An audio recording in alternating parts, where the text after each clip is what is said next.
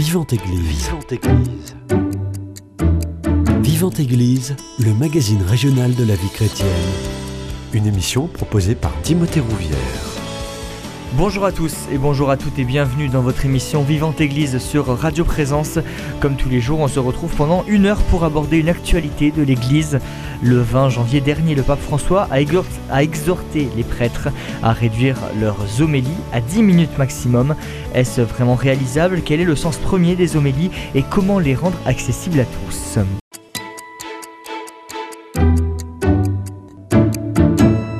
Pour en parler, j'ai le plaisir de recevoir le père Jean-Michel Poirier, prêtre au sein du diocèse de Montauban, mais aujourd'hui à Toulouse et enseignant à l'Institut catholique de Toulouse. Bonjour mon père. Bonjour Timothée. Merci beaucoup déjà d'avoir accepté mon invitation. Avec joie. Déjà une première réaction par rapport à la déclaration du pape qui a donc demandé, je le rappelle, à ce que les homélies soient moins longues.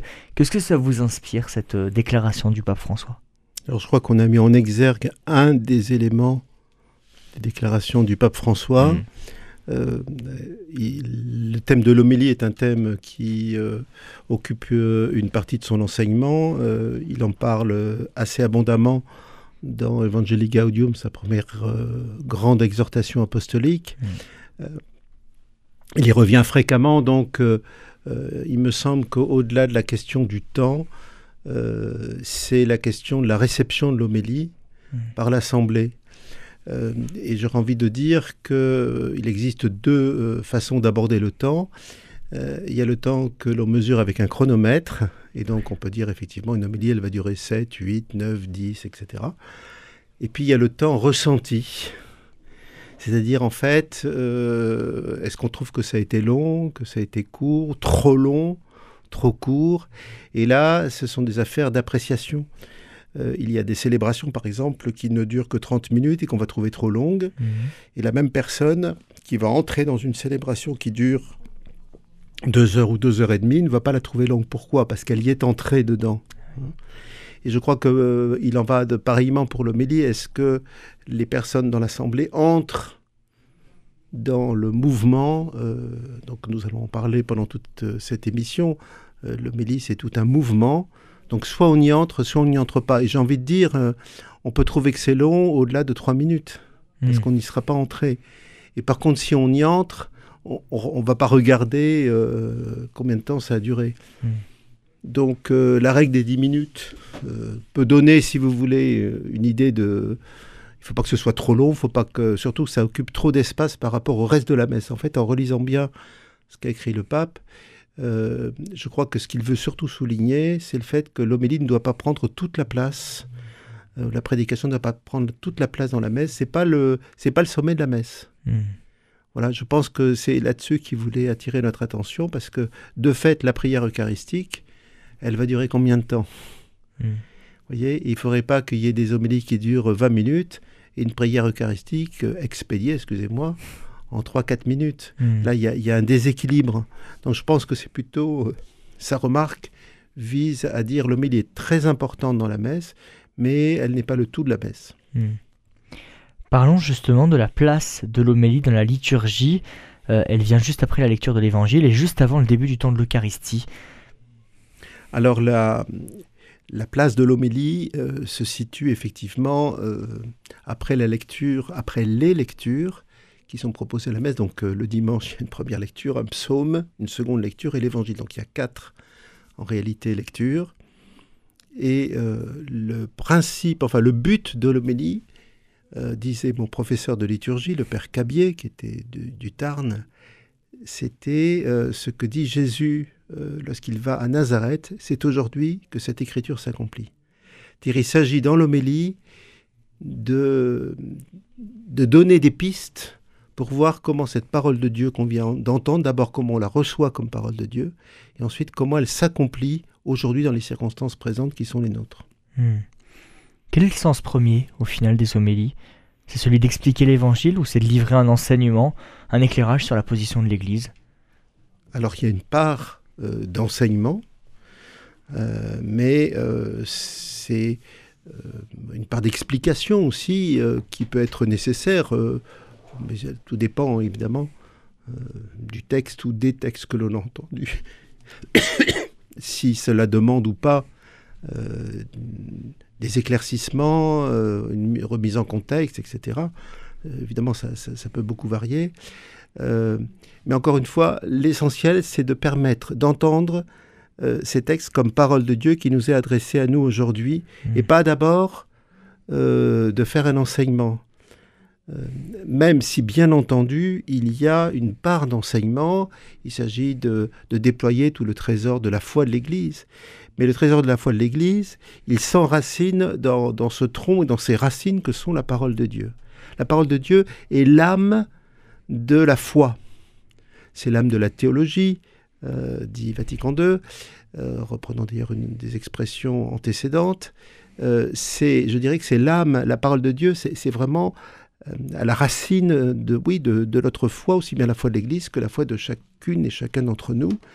Et il faut sans cesse aller y puiser euh, à cette source, euh, à ces racines.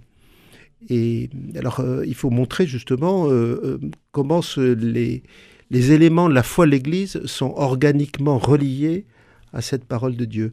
Et donc en fonction des temps, des dimanches, des textes, etc., on pourra, euh, il sera profitable de le relier à tel ou tel élément euh, de ce qui constitue euh, la foi de l'Église. Hmm. Mais sans jamais perdre de vue qu'il ne s'agit pas de ne faire que des exposés dogmatiques qui ont leur place en d'autres temps, j'allais dire, et en d'autres lieux, que de dire comment cela rejoint les personnes qui, sont, qui constituent l'Assemblée dans leur vie euh, de foi, dans leur vie mmh. humaine, euh, dans leur démarche de vie, euh, dans, voilà, dans le concret de ce qui les habite. Mmh. Est-ce que les homélies ont toujours existé dans l'histoire de l'Église? Alors, elles ont toujours existé, et je dirais même avant même l'histoire de l'Église. Ah oui.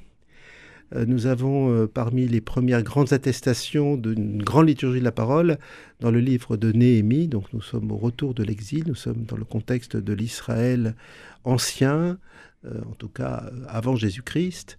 donc au retour de l'exil, ce sixième siècle, et il y a Esdras qui, va donner à entendre la loi.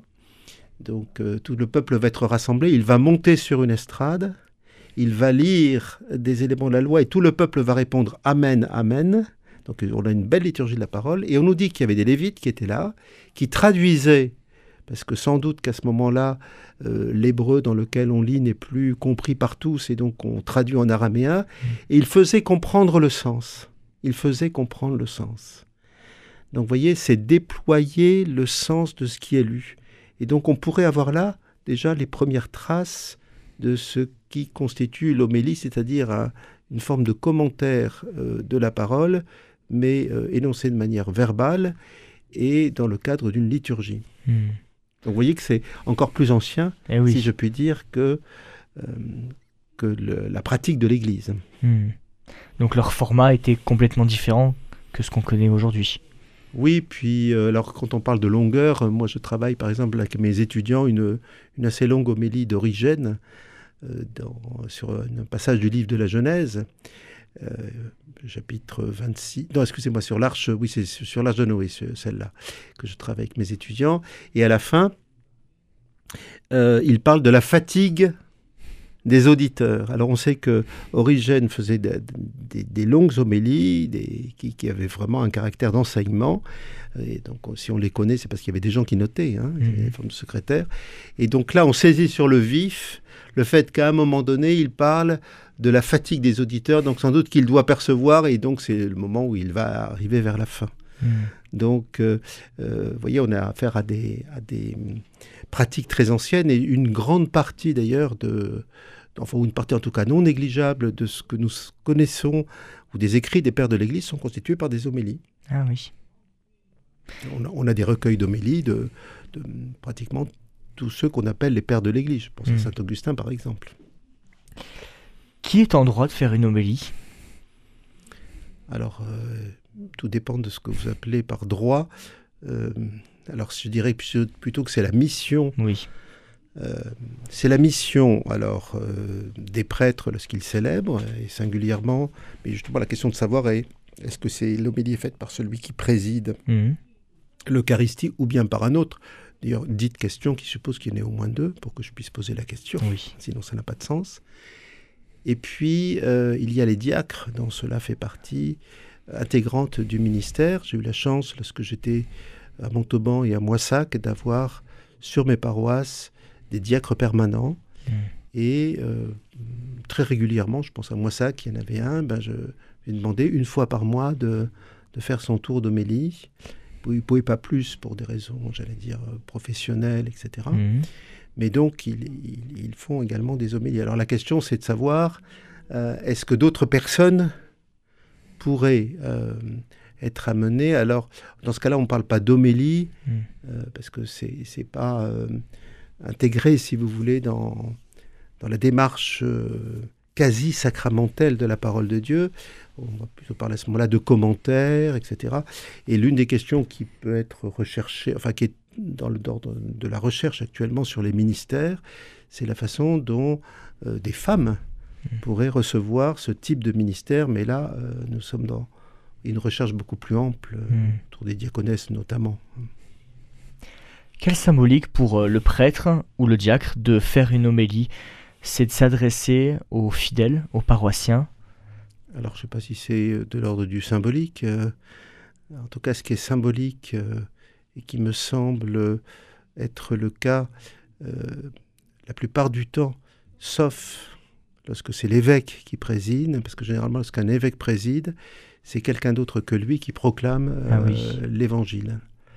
Euh, lorsque, euh, dans une euh, célébration, je le dirais, paroissiale, la plupart du temps, c'est celui qui proclame l'évangile qui, euh, qui également fait un commentaire, sauf là aussi, lorsqu'il y a un diacre permanent, et si c'est pas son tour, bah, c'est lui qui va proclamer l'évangile, etc. Donc, euh, vous parlez de symbolique. euh, dans la mesure du possible, donc, étant sauf ces cas-là, personnellement, je trouve que c'est bien que ce soit celui qui proclame, qui fasse en même temps le commentaire, parce qu'on montre bien que précisément, il, il ne fait que... Enfin, dans son homélie, il va se situer dans le sillage de cette parole qu'il a proclamée comme parole de Dieu. Il a pris le lectionnaire, il l'a levé, il l'a montré à tous en disant acclamons la parole de Dieu. Et l'assemblée a répondu louange à toi Seigneur Jésus. Vous voyez, on, tout de suite, on, situe l'homélie. C'est pas simple- pas un commentaire de texte. Mm. Euh, il se trouve que je suis enseignant à l'Institut catholique de Toulouse et de plus, de plus je suis bibliste. Et donc, euh, dans le cadre de mon enseignement, je commande tes textes. Mm. Mais euh, c'est dans une situation, une posture en tout cas tout à fait différente, euh, qui est la mienne, lorsque comme prêtre, je célèbre et que j'ai à donner une homélie. Je ce sont deux genres littéraires, enfin, et de, de postures différentes, de missions différentes également. Mm. Est-ce que les séminaristes sont formés à savoir bien faire des homélies? Alors peut-être que vous n'avez pas la réponse pour aujourd'hui, mais euh, à l'époque, quand... euh, Alors j'espère euh, qu'ils le sont. Euh, là, je- il faudrait demander au, au super du séminaire. J'avoue, Mhm. j'avoue que là, je suis un peu court pour vous répondre sur la pratique actuelle. La seule chose que je peux vous dire, c'est que au séminaire, je n'ai reçu aucun cours d'homilétique. Ah oui. Sans doute était-ce un manque. Euh, Aujourd'hui, on met l'accent justement sur, sur la formation, hein, la formation à l'homilétique, parce qu'il y a effectivement euh, tout un tas d'éléments. Bon. Mais je dirais que si je n'ai pas reçu de formation au séminaire, en revanche, euh, à peine je suis entré au séminaire, que j'ai été en stage dans des paroisses et que j'ai, pendant donc 3-4 ans, euh, observé, écouté, c'était des prêtres en l'occurrence, qui faisaient des homélies. Je pouvais comparer Mm. comparer me... et puis en fait j'ai appris sur le tas en fait hein. mais j'ai d'abord appris en, en me mettant dans la posture de celui qui écoute et puis avant d'être séminariste j'étais j'allais quand même à la messe hein. Mm. et donc j'entendais des homélies et pour vous dire hein, euh, l'un de ceux qui m'a le plus impressionné et à juste droit euh, c'était euh, celui qui a été pendant deux ans mon curé de paroisse à Paris j'étais alors étudiant j'étais pas du tout et je pensais au, au tout début d'ailleurs je j'avais encore aucune idée d'une vocation sacerdotale et ce, ce curé de paroisse s'appelait Jean-Marie Lustiger. Et euh, je l'avais interrogé d'ailleurs sur, euh, sur euh, la manière dont il préparait lui les homélies. C'est Mhm. tout à fait intéressant parce que d'abord il les faisait sans papier. Ah chose que je pratique moi-même, excepté dans des cas euh, où il faut être extrêmement précis sur ce que l'on va dire, donc c'est des cas qui peuvent être délicats, ou bien lorsqu'on peut être submergé par l'émotion, je pense évidemment à des baisses d'obsèques, de, personnes qui vous touchent à cœur, donc là vous vous écrivez à l'avance. Hein. Hmm. Alors donc lui il me disait euh, c'est de l'ordre parce que donc je lui avais demandé comme paroissien il m'avait répondu hein. il m'avait dit bah tu vois euh, c'est d'abord un, discours et c'est pas un texte que je lis. Hmm. Je m'adresse à des personnes et je les regarde. J'ai gardé ça. Et alors d'autre part il m'avait dit comment il les préparait tous les jeudis. Il montait dans une maison de retraite de jésuites qui s'appelait la Villa Morez à Clamart. Il y avait un bus qui allait directement de la porte de Saint-Cloud, puisque c'était la paroisse Sainte-Jeanne de Chantal, et qui allait directement à la Villa Morez. Et il s'enfermait en quelque sorte tous les jeudis, passait toute la journée à méditer les textes de la parole de Dieu. Et, euh, donc c'est là où il préparait euh, ces homélies qui étaient, je peux vous le dire, euh, de feu. Père Poirier, on va faire une première pause musicale. On écoute euh, Trouver dans ma vie ta présence et on revient dans quelques instants.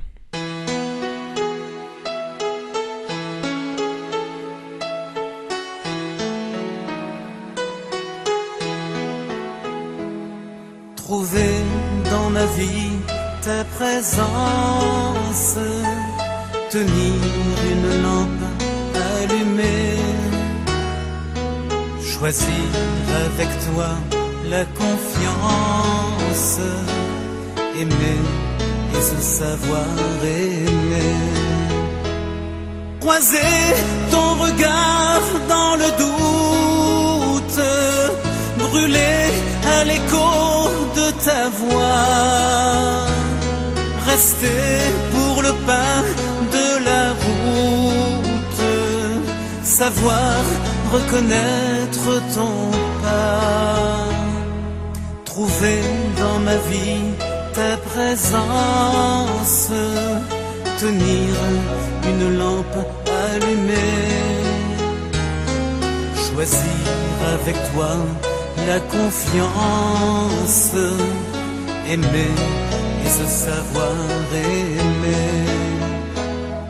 Brûler quand le feu devient cendre, partir vers celui qui attend.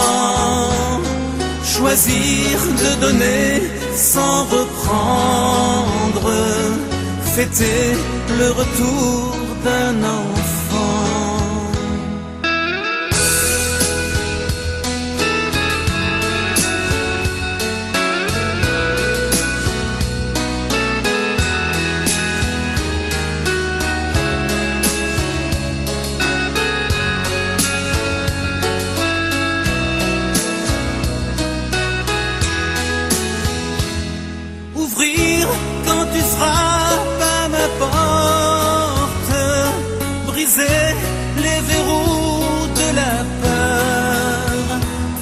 Savoir tout ce que tu m'apportes.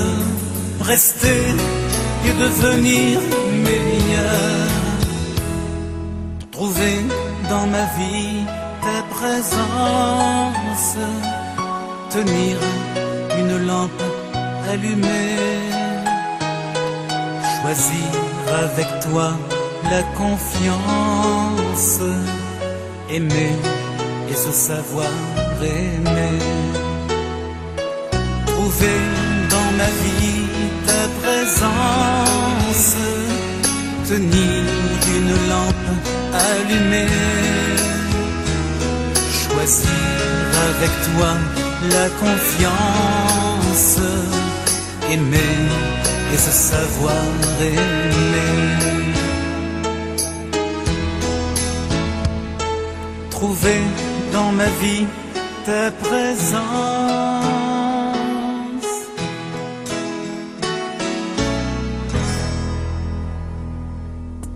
Présence dans la cité mariale 96.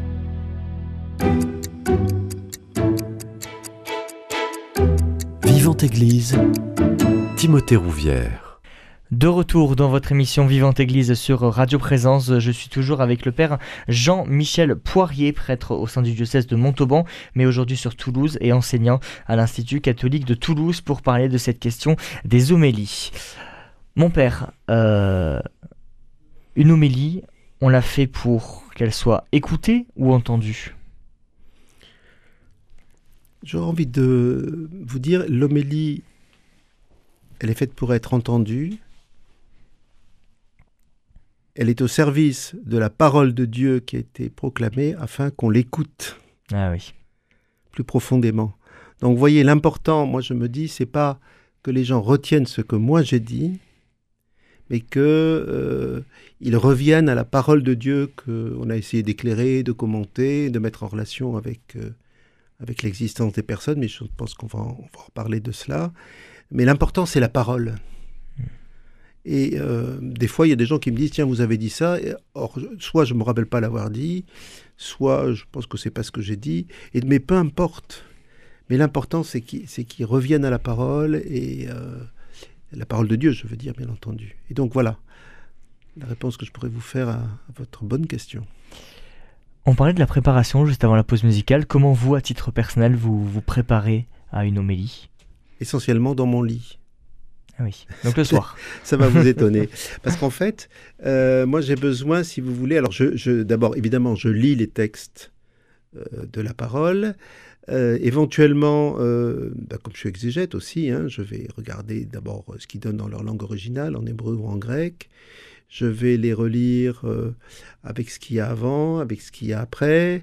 J'aime bien aussi, il se trouve que j'ai la chance d'avoir chez moi quand même beaucoup de livres d'exégèse, donc c'est rare que je n'ai pas un livre, un commentaire, si vous voulez, du, livre mmh. biblique dont est issu, ou d'où sont issus les textes que qu'on entend, qu'on va entendre le dimanche suivant ou la fête suivante.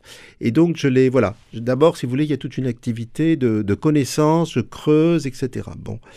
Alors après, je les laisse descendre en moi. Donc ça, généralement, je le fais le dimanche soir ou le lundi. Euh, ah oui, donc c'est rapide, juste après. Non, c'est juste après le dimanche où je lis les textes du dimanche qui vont suivre. Qui, suivant, qui, suit, qui mm. suit. Puis après, je les laisse descendre en moi. Et effectivement, à un moment donné, je disais en, matière du... Enfin, très pittoresque, si je voulais, c'est vrai que euh, j'aime bien être allongé pour continuer. Et là, à ce moment-là, je me demande, mais qu'est-ce que ces textes me disent à moi hmm.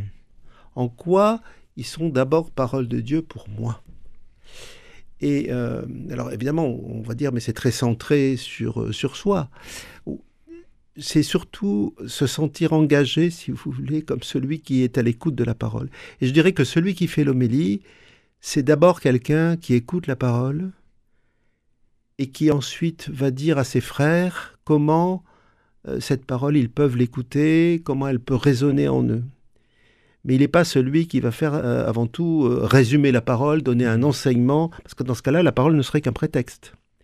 Et donc, je, laisse descendre. Et, c'est vrai que c'est dans une position allongée que je vais, si vous voulez, essayer dans ma tête de, de, faire l'homélie en quelque sorte. Hmm.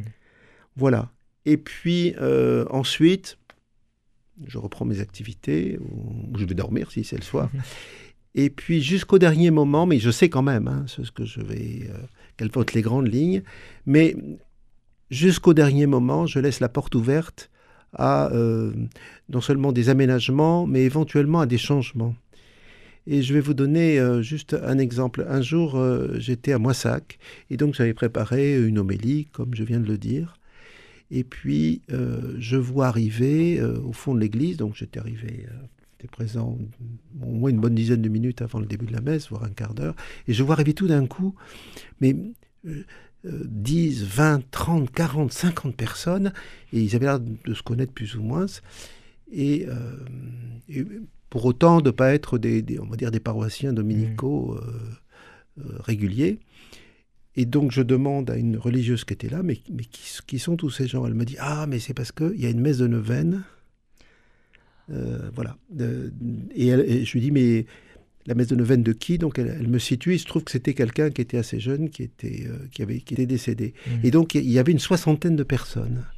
Eh bien, en fait, j'ai complètement changé. Alors, je me suis mis tout d'un coup dans, dans, dans, la, dans la peau de ces gens-là, Mmh. et je me suis dit, il faut que, euh, que la parole de Dieu qu'on va entendre, elle puisse leur parler à eux, Ah oui. et non pas aux paroissiens habituels. Alors, en réalité, elle a parlé aussi aux paroissiens habituels. Mais vous voyez, là, j'ai complètement changé. Alors, je c'est pas tous les à chaque célébration que ça se passe. Mais vous voyez, il faut garder jusqu'au dernier moment, me semble-t-il, hein, la porte ouverte euh, pour... euh, ben voilà. Parce que ça dépend de la communauté qui est là. Et en fait, on, on s'adresse toujours à une communauté, Mm. ou en tout cas à une assemblée, euh, qui n'est pas nécessairement d'ailleurs une communauté, mais il faut distinguer, mais on s'a- on s'adresse à une assemblée. Et moi, bah, la question que je me dis, c'est qu'est-ce que le Seigneur veut dire aujourd'hui Mmh. à cette assemblée? Moi, je ne suis qu'un qu'un médiateur, un canal, un peu comme Moïse qui descend de la montagne et qui porte la parole de Dieu. Et vous sentez que l'Esprit Saint agit en vous pour diffuser cette parole de Dieu Euh, Est-ce que je le sens Euh, ou- Oui, mais c'est souvent après coup que je le ressens. Mm. Sur le moment, il y a- je ne suis pas en transe ni rien, heureusement d'ailleurs. Euh, mais il est certain que on se sent porté. On se sent porté. Alors pas toujours, hein. c'est pas pas automatique, mais très souvent quand même je me sens porté. Et parfois je pense à ce que Jésus dit à Pierre dans le chapitre 21 de l'Évangile de Jean. euh, tu iras là où tu ne voulais pas aller. Et il peut arriver qu'effectivement je sente. Alors non pas que je ne voulais pas y aller dans, dans, dans ce, cet élément-là de, de l'homélie, hein, mais il y a des fois où je me sens euh, vraiment porté dans des choses que je n'avais pas euh, imaginé dire ou sur lesquelles je ne pensais pas euh, avoir à insister. Mmh. Mais là, il y a aussi un des éléments, mais je pense dont nous allons parler, c'est le rôle actif Mm. de l'Assemblée. Est-ce que ça vous arrive d'avoir une... euh, Comment dire Faire feuille blanche, comme on dit. C'est-à-dire, euh, vous n'arrivez pas à trouver l'inspiration et ça vient un petit peu au dernier moment? Alors, il y a des textes, si je puis dire, qui me résistent. Ah oui. Euh, C'est-à-dire que, par exemple, vous, voilà, vous lisez une parole de Dieu et vous dites euh, Ah, bah oui, euh, je vais démarrer là-dessus. Enfin, ça- tout de suite, elle vous parle. Mais il y a des textes qui résistent. Alors, excusez, excusez je vais peut-être avoir l'air prétentieux, mais j'allais dire un exégète, ça lui résiste euh, pas forcément très longtemps parce qu'il est Mhm. habitué. C'est là où je me dis que ma pratique d'exégèse professionnelle m'aide évidemment euh, c'est évident dans, ma pratique de prêtre qui a donné des homélies ou à faire des homélies. Mais euh, plutôt, ça, peut, si vous voulez, ça peut me résister pour plusieurs raisons. Mais surtout, ce qui, résiste, c'est que euh, c'est l'effectivité de cette parole aujourd'hui, dans les situations concrètes. Ça peut être aussi des textes qu'on a maintes fois entendus, et on n'a pas envie, euh, on se dit mais qu'est-ce que euh, il peut me dire de neuf aujourd'hui? Je vous prends un exemple. Euh, dimanche, il n'y a pas si longtemps, nous avons eu les béatitudes. Donc c'était le quatrième dimanche, je crois, du temps ordinaire, avec donc on, on lit l'évangile de Matthieu. Or c'est un évangile que nous proclamons à toutes les fêtes de Toussaint. Et combien d'homélies ai-je fait chaque année sur les béatitudes?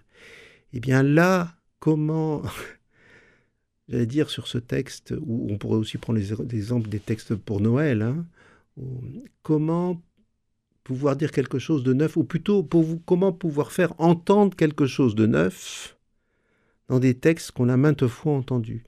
Alors avec cette petite différence, c'est que c'est pas parce que le prêtre qui fait l'homélie l'a maintes fois entendu que les gens qui sont dans l'assemblée l'ont maintes fois entendu. hein. Euh, par exemple dans les mariages, n'est-ce pas il y a le fameux texte euh, sur l'amour Hmm. de la première épître aux Corinthiens, euh, même si des fois on l'a tellement entendu jusqu'à la nausée, je parle de la part de ceux qui, qui célèbrent, Hmm. ben, pour le, le couple qui est en face euh, et, et pour les gens de l'Assemblée, peut-être que ça va être la première fois qu'ils l'entendent ce texte. Eh oui. Est-ce que quand vous préparez, vous vous fixez un temps maximum à ne pas dépasser Je rappelle euh, les, propos du pape qui disait que ça serait bien de rester dans ce, créneau d'une dizaine de minutes pour une homélie, où vous vous laissez simplement porter par, euh, le texte et la réflexion qui va autour? Alors, personnellement, je ne pose pas de montre ou, de, ou, de, décompte du temps sur le pupitre, euh, sur l'ambon, donc d'où on proclame la parole et d'où l'on fait l'homélie. Donc je ne le fais pas cela. Euh, personnellement, mais euh, il n'y a pas de règle hein, absolue. Hein, je vous l'ai dit, la plupart, sauf exception, je n'écris pas mes homélies. je les prononce en regardant les personnes. Pour et parler au cœur? Oui, mais enfin, parler au cœur. Euh, voilà, je m'adresse à des personnes et je les mmh. regarde. Alors, mon regard euh, balaye l'assemblée, accroche des regards ou pas. Et l'un des avantages de cela, c'est que on sent, on voit si les personnes écoutent ou pas. Et si à un moment je sens ou je repère une tout ça, ça signale pour me dire euh, là il faut arrêter. Mmh. Parce que alors après à, à titre anecdotique mais pour donner une note un petit peu drôle, lorsque j'étais coopérant euh, en Centrafrique, euh, j'étais coopérant en Centrafrique euh, pour faire mon service national à l'époque, il y avait des, assez longues célébrations, comme on les aime en, Afrique. C'est un grand moment de la semaine hein, pour, mmh. pour les gens de l'Assemblée. Et alors, il y avait des femmes dont j'avais observé qu'elles donnaient, donc j'étais un, simple laïc à mmh. l'époque, hein, et donc j'étais dans l'Assemblée, j'avais remarqué qu'il y avait des femmes qui donnaient le sein à leur enfant. Donc elles arrivaient avec leur enfant et elles leur donnaient le sein euh, en pleine messe, mais c'était au moment de l'homélie. Et alors j'ai posé un jour la question à quelqu'un, mais pourquoi donne-t-elle le sein à ce moment-là? Et alors on m'a répondu, parce que si le prêtre est trop, est trop long, elles, enlèvent le, sein de, la bouche de leur enfant, et du coup l'enfant se met à, pleurer. Et donc c'était un signal pour dire, ah dire au prêtre, ben voilà, faut, faut, arrêter. Hmm. Mais c'est bon, c'est drôle. Quand vous sentez que l'assemblée n'accroche pas, comment vous faites? J'imagine que les premiers mots sont extrêmement importants. Alors effectivement, il y a des accroches. Hmm. On, essaie de travailler un petit peu les accroches, mais ça, c'est les procédés de rhétorique. Et euh, si une homélie ne ressort pas que de la rhétorique, parce que sinon elle serait creuse, euh, il y a bien sûr euh, des moyens d'essayer d'accrocher. Alors le pape, il dit qu'il faut utiliser euh, un langage avec beaucoup d'images. Mm. Personnellement, j'ai beaucoup de mal avec ça parce que je, j'ai du mal à produire des images, mais je pense à, tel ou tel confrère. Tiens, je vais en nommer un parce que peut-être que s'il écoute, ça lui fera plaisir. Le père Georges Passerat euh, du diocèse de Montauban. Il, a un, sens des images euh, absolument extraordinaire. Donc, il trouve toujours des images assez pittoresques, assez très parlantes. Moi, je suis pas je suis pas bon là-dedans. Hmm. Mais bon, j'ai d'autres euh, d'autres moyens, etc. Ou d'autres voilà. Euh, donc, euh, vous me parliez de, de, l'accroche, quoi. Hein. et, c'était quoi votre question, en fait? Ben, Tout simplement, comment vous faites si vous, vous sentez ah que l'Assemblée n'est pas avec vous? Alors, et généralement, je dois dire que j'ai le, sentiment que l'Assemblée euh, écoute. Euh, vous voyez, je, vois des regards ou des personnes, on sent que ça, ça hop, ça fait tilt chez mmh. elles. Et même si elle, enfin, on le sent, on le voit, euh, bon, très bien. Mais il peut arriver qu'on a l'impression, effectivement, qu'on a affaire à des assemblées où vous ne pourriez pas dire n'importe quoi, ça ne serait pas différent. Mmh. Et c'est assez déconcertant. Alors c'est assez rare, mais ça arrive. Et là, c'est difficile. Hmm. Alors après, je le prends un peu parfois comme un défi en me disant bon. Il faut arriver. Mais, encore une fois, c'est l'objectif, c'est pas que ce soit moi qui intéresse. Ou, ce que je veux dire, c'est que ce soit la parole de Dieu. Hmm. Et là, là vraiment, pour le coup, je demande à l'Esprit Saint, dis-moi qu'est-ce que tu veux que je dise là pour que pour qu'ils ouvrent leur cœur, mais non pas à ma parole à moi, mais à la parole de Dieu que je sers. Hmm. Est-ce que si vous avez une assemblée euh, qui est plus ou moins jeune, ou vous adaptez aussi un petit peu en, direct? Oui, bien sûr, on, essaie de s'adapter au type d'assemblée que, mhm. l'on a. Alors il m'est arrivé aussi de, pratiquer régulièrement sur mes paroisses de Montauban et de Moissac euh, pour des messes euh, avec de nombreux enfants. Alors là, d'avoir recours à quelque chose qui est un petit peu différent, mais que pratiquent pas mal de prêtres, justement avec des messes des familles, c'est qu'on faisait rassembler, on faisait avancer les enfants, euh, alors euh, soit sur l'estrade, soit sur un grand tapis. Mhm. Et puis à ce moment-là, je m'assois, je viens m'asseoir, et puis je suis au milieu d'eux, et puis je commence à parler, mais avec un micro, puis je leur pose des questions. Interactif alors. C'est c'est assez interactif. Alors, euh, c'est assez drôle parce que des fois, ils partent sur des, des choses où ils ont des choses absolument extraordinaires, les enfants. hein. Ah oui. Et j'adorais cet exercice. Alors, il ne faut pas que ce soit fait tous les dimanches. Mais là, vous voyez, c'est pas une homélie euh, euh, sous la forme d'un discours euh, que les personnes écoutent, mais il y a une forme dialogale. Mhm. Alors, ça m'est arrivé de le pratiquer aussi dans une église de campagne où je suis allé euh, pendant quelques mois pour célébrer, je- dans les années 97-98. Et quand j'étais arrivé, il y avait des, des personnes qui... Il n'y avait pas beaucoup de monde et ils étaient plutôt au fond de l'église. Donc après avoir proclamé l'évangile, je suis venu vers eux en leur disant, écoutez, moi, j'ai pas l'habitude de, de parler à des bancs vides. Et donc, et là, comme je me trouvais au milieu d'eux, Mhm. ben, en fait, j'avais app- apporté le livre de la parole, puis je sais pas, assez spontanément, je suis entré en dialogue avec eux. Et du coup, tous les dimanches, pratiquement, euh, il y avait une forme de dialogue. Et, et alors un jour, j'ai, j'ai- mais qu'est-ce que j'ai pu, enfin rire, mais en même temps euh, tellement heureux. J'ai une, une- une dame, mais qui, je sais pas, elle devait avoir euh, au moins 80 ans, voire plus, et qui, qui me dit à la fin de la messe, ah. j'avais préparé la première lecture et vous ne nous avez pas interrogé dessus. bon, c'était amusant, mais ça veut dire que je me suis dit, bah, tiens, au moins lisez les textes de la parole et essayez de les méditer. C'est formidable ça. Père Jean-Michel Poirier, on va faire une deuxième pause musicale et on revient dans quelques instants.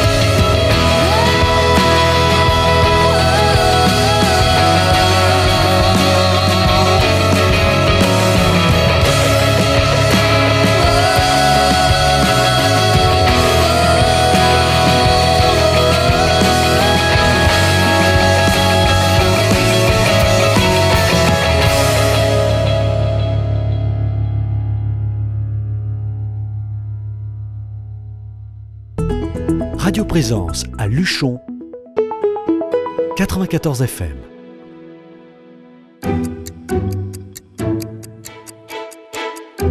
Vivante Église, Timothée Rouvière. De retour dans votre émission Vivante Église sur Radio Présence, je suis toujours avec le Père Jean-Michel Poirier, prêtre au sein du diocèse de Montauban, aujourd'hui à Toulouse et enseignant à l'Institut catholique de Toulouse. Mon Père, avant de prendre le micro pour euh, vous adresser à l'Assemblée, est-ce qu'il y a un stress, une petite appréhension que votre message ne soit pas euh, directement ou correctement reçu par l'Assemblée? Euh, alors, il peut y avoir des circonstances euh, où il peut y avoir un peu de stress, mais la plupart du temps, il n'y en a absolument aucun. Mm. Euh, et je dirais que euh, la proclamation de l'Évangile, pour moi c'est très important la proclamation de l'Évangile, et l'homélie qui suit, sont des, des moments de la liturgie. Alors toute la liturgie me, me passionne, je suis complètement dedans. Euh, Pour moi, c'est pas du travail, quoi. On me dit, oulala, du travail. Ben, bon, après, je peux ressentir de la fatigue parce qu'il y a un gros Mhm. investissement, mais je le conçois jamais comme un travail, bien. Mais vraiment comme, et, et vraiment comme une joie. Et alors, la liturgie de la parole, donc la proclamation de l'évangile et l'homélie sont au contraire pour moi des moments de joie intense. Hmm. Et euh, j'allais dire, je, je brûle pratiquement de pouvoir partager le sens de la parole avec les, les personnes euh, à qui je m'adresse.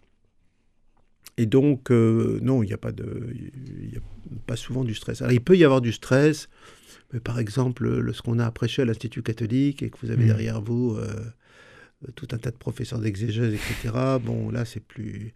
J'imagine, par exemple, nos, nos chers évêques Hmm. lorsqu'ils ont à prêcher avec leur presbyterium qui est autour d'eux et qui, euh, dont ils pensent que certains euh, les attendent au tournant. Hmm. Voilà. Mais la plupart du temps, on sent, surtout dans une communauté euh, à qui on s'adresse régulièrement, voilà, on, on sent ça- des attentes. euh, voilà. En gros, moi, je, je- je sens cette attente. Dites-nous comment cette parole de Dieu euh, nous, nous concerne aujourd'hui. euh, Mm.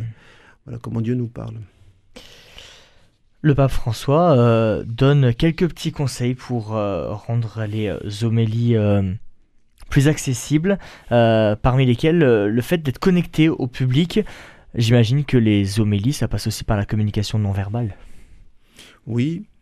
Et puis, je dirais que connecter, ça, sup- enfin, ce qu'il faut, c'est être connecté d'abord à la vie des Mm. personnes.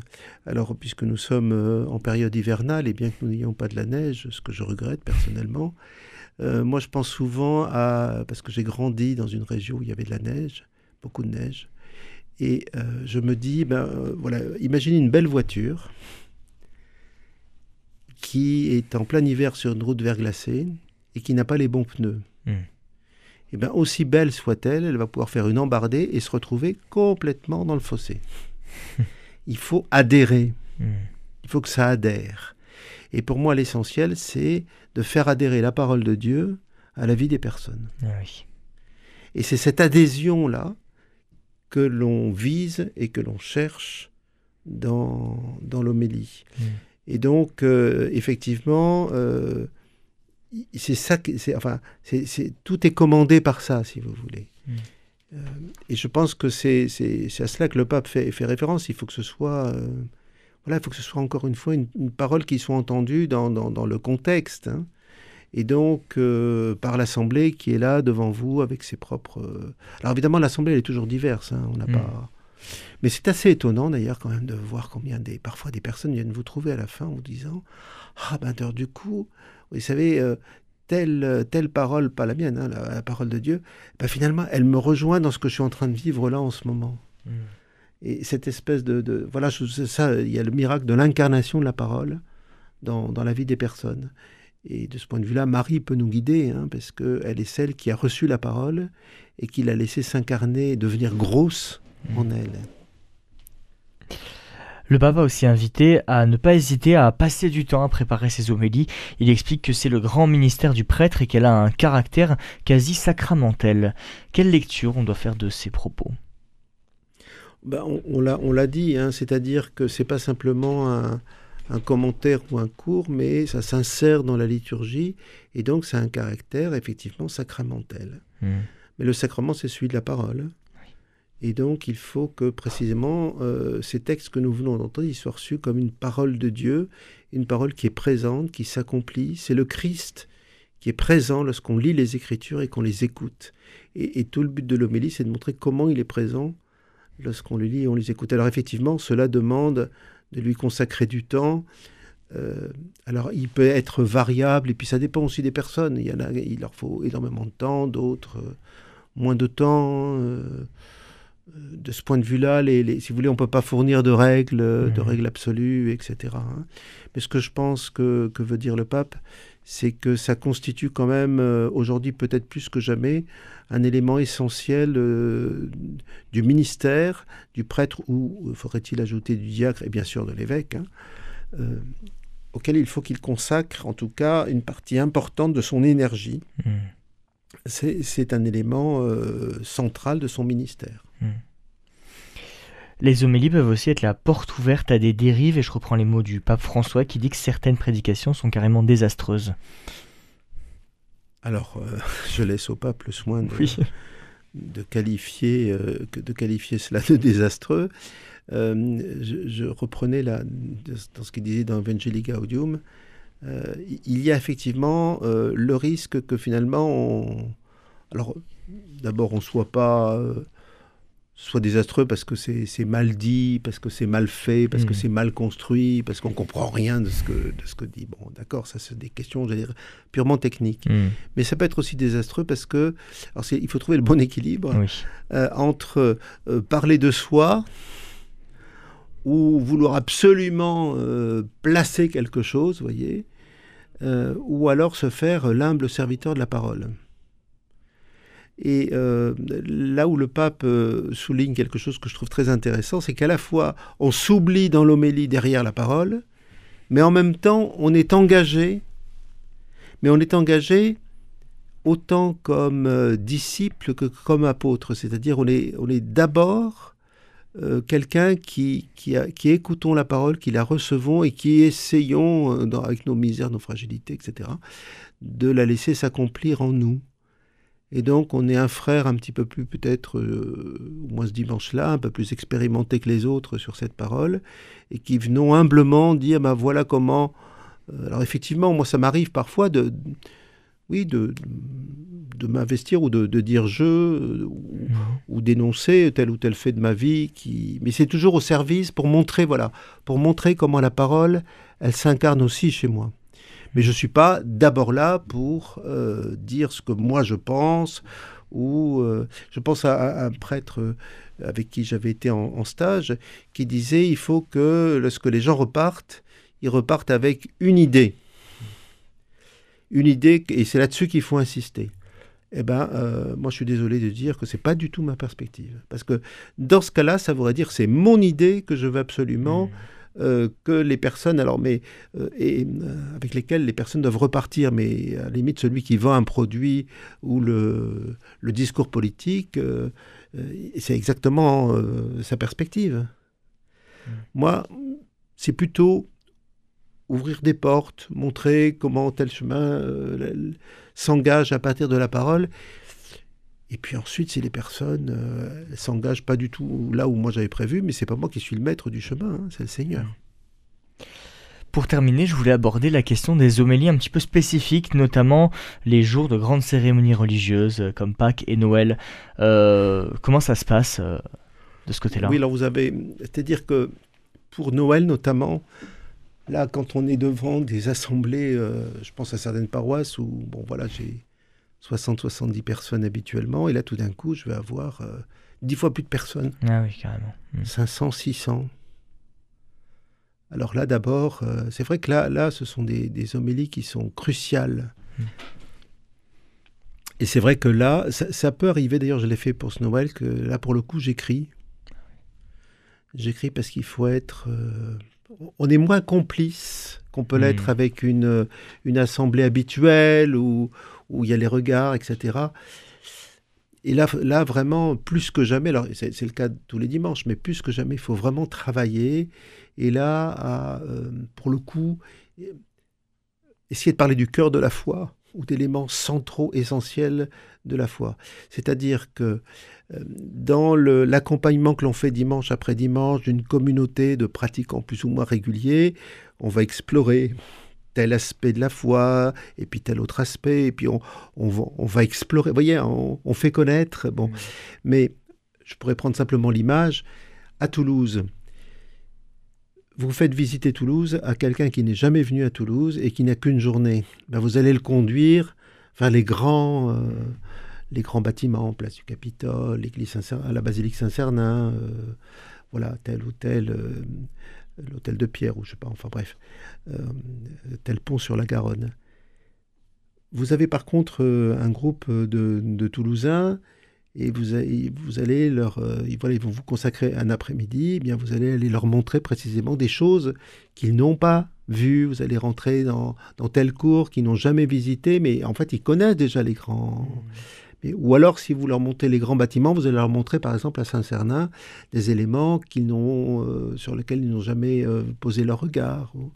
Et donc, si vous voulez, analogiquement, euh, dans ces grandes fêtes, euh, là, il faut, vraiment euh, réfléchir sur le cœur de la foi, mais toujours, toujours, toujours dans la perspective de comment ce cœur de la foi les concerne à eux, est important pour eux dans l'actualité qui est la nôtre. Père Jean-Michel Poirier, merci beaucoup. Merci, ce fut un plaisir. On arrive déjà à la fin de cette émission. Merci d'avoir accepté mon invitation. Si vous souhaitez réécouter cette émission, elle est d'ores et déjà disponible sur notre site internet www.radioprésence.com ou en rediffusion ce soir à 21h. Passez une très belle journée à l'écoute de notre antenne. Cette émission est disponible sur CD.